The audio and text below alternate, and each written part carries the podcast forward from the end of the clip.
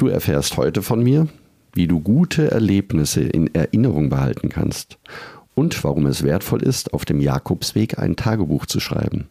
Und außerdem, warum viele Märchen beginnen mit Es war einmal vor langer Zeit. Diese Podcast-Folge ist da, damit du dich auch noch nach vielen Jahren an schöne Glücksmomente deines Caminos erinnern kannst. Viel Spaß dabei. Herzlich willkommen zum Jakobsweg. Schritt für Schritt zu mehr Gelassenheit. Mein Name ist Peter Kirchmann und ich helfe Pilgern und denen, die es werden wollen, dabei, ihren Jakobsweg vorzubereiten und ihren eigenen Lebensweg zu gehen. Und jetzt viel Spaß bei dieser Folge.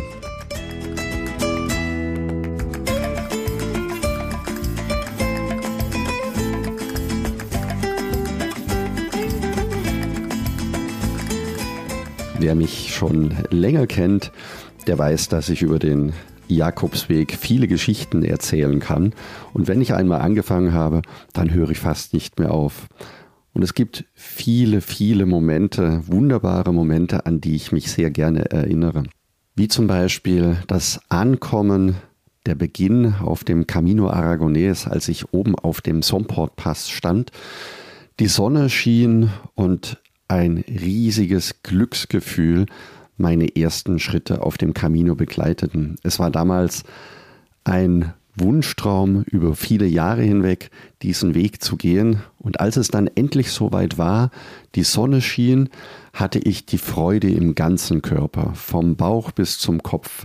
Freudentränen kullerten mir links und rechts von den Wangen, bevor ich überhaupt losgelaufen war. Es war ein unbeschreibliches Erlebnis für mich, ein unbeschreiblicher Moment, denn immer dann, wenn ich mich daran erinnere, so wie jetzt, fühle ich mich unendlich glücklich. Das sind die großen Momente. Das fällt dir sicher auch leicht, solche Momente zu finden, wo du besonders glücklich warst, an die du dich auch sofort erinnern kannst. Und dann gibt es die kleineren Momente. Die kleineren Momente, die dir unterwegs viel bedeutet haben, die dich begleitet haben. Aber die Erinnerung darüber verblasst und manchmal auch solche schönen Momente dann vergessen werden. Das geht mir so, wenn ich meine alten Tagebücher nehme und durchblättere. Ich kann mich gut daran erinnern, dass ich bei meinen ersten Jakobswegen immer viel zu viel Gepäck dabei hatte und dass ich immer nach drei, vier Tagen ein Paket gepackt habe und die unnötigen Dinge nach Hause geschickt habe. In den ersten Jahren musste ich also immer ein Postamt suchen und dort ein Paket abgeben. Ich kann mich aber heute nicht mehr daran erinnern, wo habe ich das Paket eigentlich herbekommen. Und das sagt mir mein Tagebuch. Denn wenn ich darin blättere bis zu diesem Moment, dann stelle ich erstaunt fest, dass ich in Estella, das ist auf dem Camino Frances, eine sehr hilfsbereite Frau mir ein Paket gegeben hat, nachdem ich erzählt hatte, wie schwer mein Rucksack ist, mir geholfen hat, meine Sachen auszusortieren und das Paket versandfertig zu machen. Und da es schon Samstagnachmittag war, also die Post bereits geschlossen, der Sonntag vor der Türe stand, und ich am Montag drei Etappen weiter gewesen wäre, hat mir die freundliche Dame angeboten, das Paket bei sich zu Hause aufzubewahren und am Montagmorgen dann zur Post zu bringen. Und weiter steht in meinem Tagebuch, dass ich noch nicht einmal genügend Peseten hatte, um das Paket vollständig zu bezahlen. Auch das hat die mir heute unbekannte Frau damals übernommen. Jetzt wirst du dich vielleicht fragen, wie kann man einer wildfremden Person ein Paket mit seinen Utensilien geben und nicht wissen, ob sie es tatsächlich zur Post bringt. Aber diesen Gedanken hatte ich damals überhaupt nicht. Ich war einfach nur glücklich und froh, dass ich meinen Weg fortsetzen konnte mit weniger Gepäck und dass ich einen hilfsbereiten Menschen getroffen habe, der mir dabei geholfen hat. Von diesen kleinen Momenten entlang des Jakobsweges habe ich viele erlebt und hätte ich mir diese Geschichte damals nicht aufgeschrieben, sie wäre wohl für immer aus meinem Kopf und aus meinem Erinnerungsvermögen verschwunden. Ja, wie kommt es, dass wir uns an manche Begebenheiten so genau erinnern können, als wären sie erst gestern gewesen? Und warum verschwinden andere Momente, die ebenfalls schön waren, und warum können wir uns an diese nicht erinnern? Wurde dir als Kind auch aus Kinderbüchern vorgelesen? An welche Märchengeschichten erinnerst du dich? Die meisten Märchen, an die ich mich erinnern kann, fangen mit es war einmal vor langer Zeit an. So fangen viele Märchen und Erzählungen an und es klingt einfach gemütlich, romantisch, es verführt zum Zuhören, man wird neugierig auf das Abenteuer, auf das, Abenteuer das jetzt wohl vorgelesen wird. Ich glaube, dass bestimmte Erinnerungen langanhaltend glücklich machen können, vor allem dann, wenn wir sie für uns festhalten können, also festhalten können in unseren eigenen Erinnerungen, dass wir uns daran erinnern, in Form von Fotos, in Form von Fotoalben, in der klassischen Buchform oder vor allem auch in schriftlicher Form in Tagebüchern. Unsere Erlebnisse bleiben dadurch verbunden mit all unseren Emotionen und Gefühlen. Und das Schöne dabei für mich ist, wenn ich darin blättere, wenn ich mir die Zeit nehme, tauche ich wieder ein in diese Geschichte, die ich selbst auf dem Camino und auf den Jakobswegen erlebt habe. Und das fühlt sich für mich an wie die Märchengeschichten damals vor dem Einschlafen. Und jetzt würde ich dich gerne einladen in eine Reise in deine Vergangenheit. Nimm dir am besten ein bisschen Zeit, einen gemütlichen Ort, einen gemütlichen Platz wenn du möchtest, kannst du auch ein Blatt Papier nehmen und einen Stift dazu und dich fragen, an welche Begebenheiten aus deiner Jugend du dich gerne erinnern möchtest. Und schreibe dann zehn Dinge auf, an die du dich erinnern kannst. Die ersten zwei, drei werden sicher sehr schnell da sein. Bei zehn Dingen wirst du wahrscheinlich schon überlegen müssen. Das kann zum Beispiel das Treffen mit Schulfreunden sein, wie du auf dem Fußballplatz äh, mittags stundenlang gebolzt hast, wie du am See entlang spazieren gegangen bist. Das kann die Tischtennisplatte sein im Hinterhof, wo du gerne Tischtennis mit deinen Freunden gespielt hast. Vielleicht auch in das Schwimmbad gehen. Also alles, was dir einfällt, Dinge, an die du dich gerne erinnerst. Und wenn du tatsächlich zehn Punkte aufschreiben konntest, dann beglückwünsche ich dich und gebe dir jetzt noch einen Tipp, wie vielleicht aus zehn Dingen 100 Dinge werden können oder sogar die zehn Dinge, die du erlebt hast, richtig lebendig werden. Bei mir war das so beim letzten Klassentreffen. Werden die Erinnerungen so lebendig, als wären sie gestern passiert. Die Streiche, die wir damals in der Schule gemacht haben, alles wird lebendig im Austausch mit anderen Menschen, mit den Menschen, die dir nahestehen. Und oft fällt dann der Satz, weißt du noch damals, als wir unseren Lehrer in den Löwenbrunnen geschmissen haben? Also es kommen viele Dinge bei Klassentreffen oder bei alten Freunden wieder auf, an die du dich im Alltag gar nicht mehr erinnert hast. Wie schön wäre es für dich, wenn du dich an alle glücklichen Momente in deinem Leben erinnern würdest. Dafür kann ich dir einen ganz besonderen Tipp geben, indem du ein Dankbarkeitstagebuch schreibst. Das heißt, jeden Tag das, wofür du dankbar bist, aufzuschreiben und zu notieren. So habe ich das während dem Jakobsweg auch gemacht. Leider nicht bei den ersten Tagebüchern, sondern erst bei dem letzten Tagebuch, das unsere Tochter uns geschenkt hat und selbst kreiert hat. Das Dankbarkeitstagebuch ist wunderschön, vor allen Dingen dann, wenn du später anfängst zu blättern und lesen kannst, für was du dankbar warst auf dem Camino. Das ist eine ganz schöne und wunderbare Übung, die glücklichen Momente lebendig werden zu lassen, indem du dann auch später immer wieder darin blättern kannst und nachlesen kannst, was dir besonders gut gefallen hat. Was hilft mir persönlich, mich besonders an Dinge zu erinnern? Bei mir sind es natürlich die vielen Fotos, die Dia aus meinen alten Dia-Vorträgen. Es sind Bilder, es sind Fotoalben von der Familie, wenn ich mir die anschaue mit unseren jetzt schon erwachsenen Kindern, dann kullern auch die ein oder anderen Tränen die Wangen hinunter, wie schön diese Momente waren und wie glücklich wir sein können, dass wir sie auch für uns, diese Momente, aufbewahren konnten.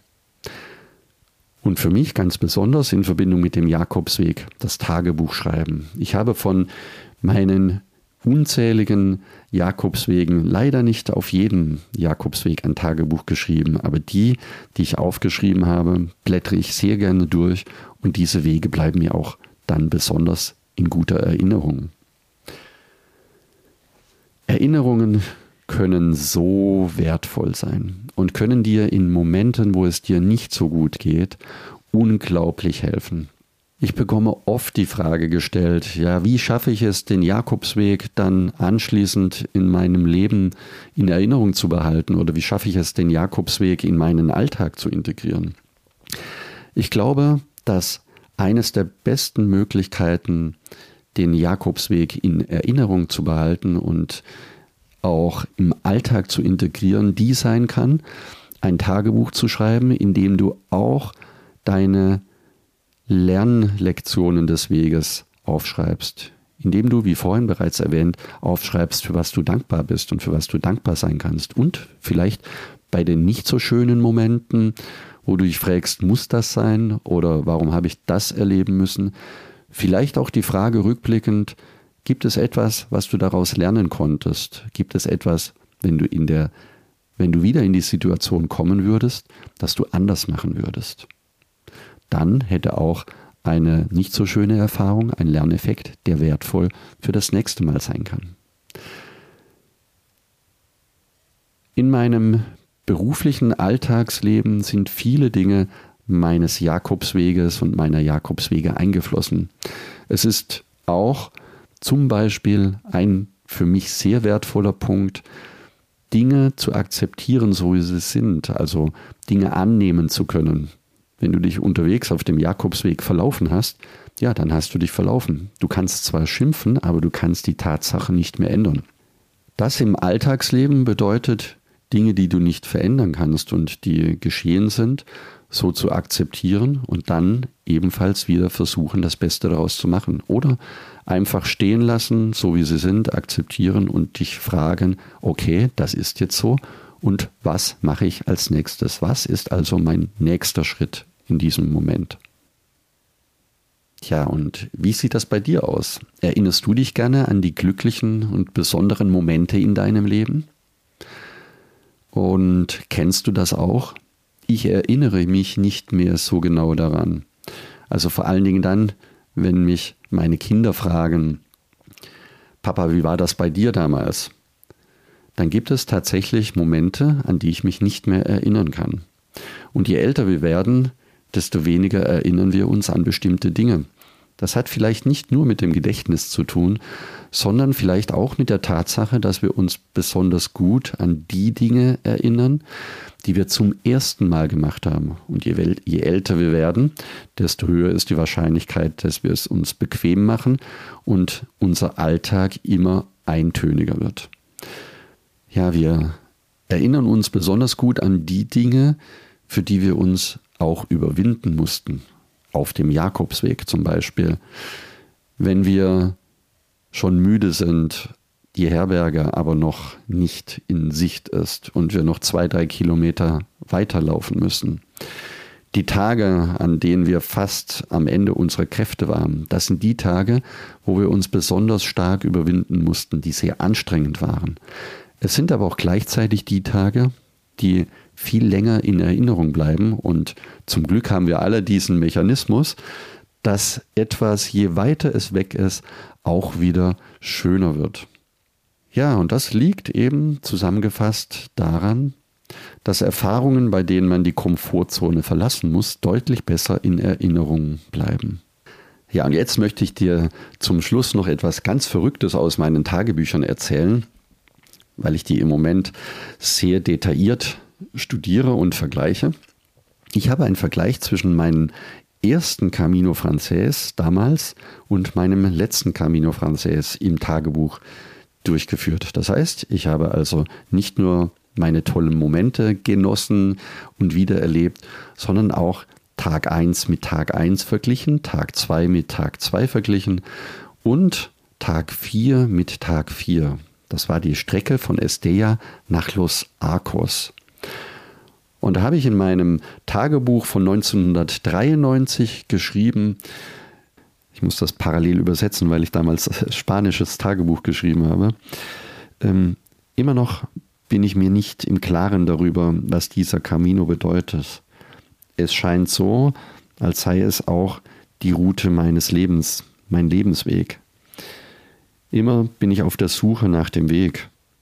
Manchmal verlaufe ich mich, manchmal bin ich fürchterlich traurig und manchmal denke ich, das geht jetzt so nicht mehr weiter.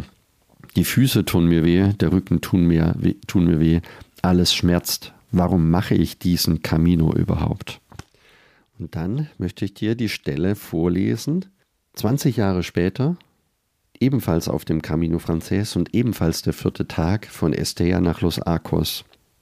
Wir haben in der Pilgerherberge kaum geschlafen. Die Betten haben gequietscht, es war unruhig.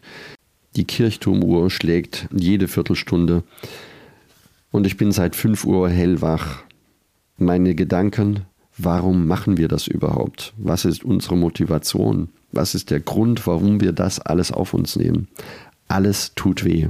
Und trotzdem laufen wir weiter. Warum nur?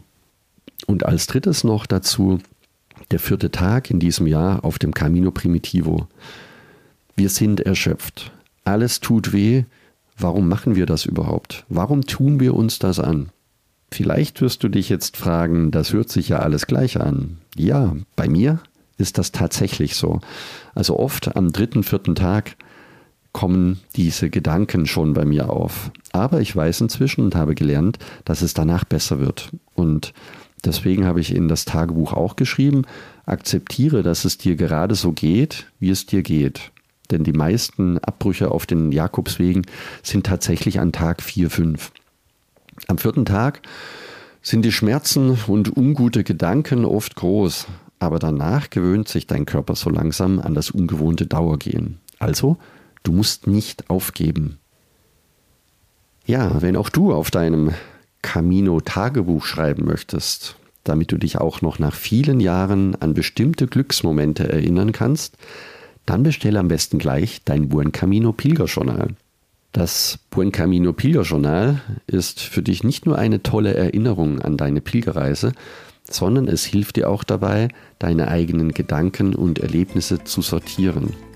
Gehe deswegen am besten gleich auf jakobsweg-lebensweg.de slash Pilgertagebuch.